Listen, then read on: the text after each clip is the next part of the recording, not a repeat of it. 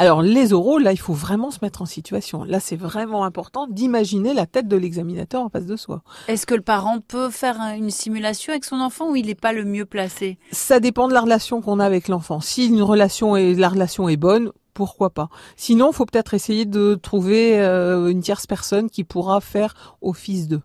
Parce que si l'enfant se sent jugé par ses parents, euh, il va pas être à l'aise. Il sera peut-être pas à l'aise de raconter ça devant papa ou devant maman.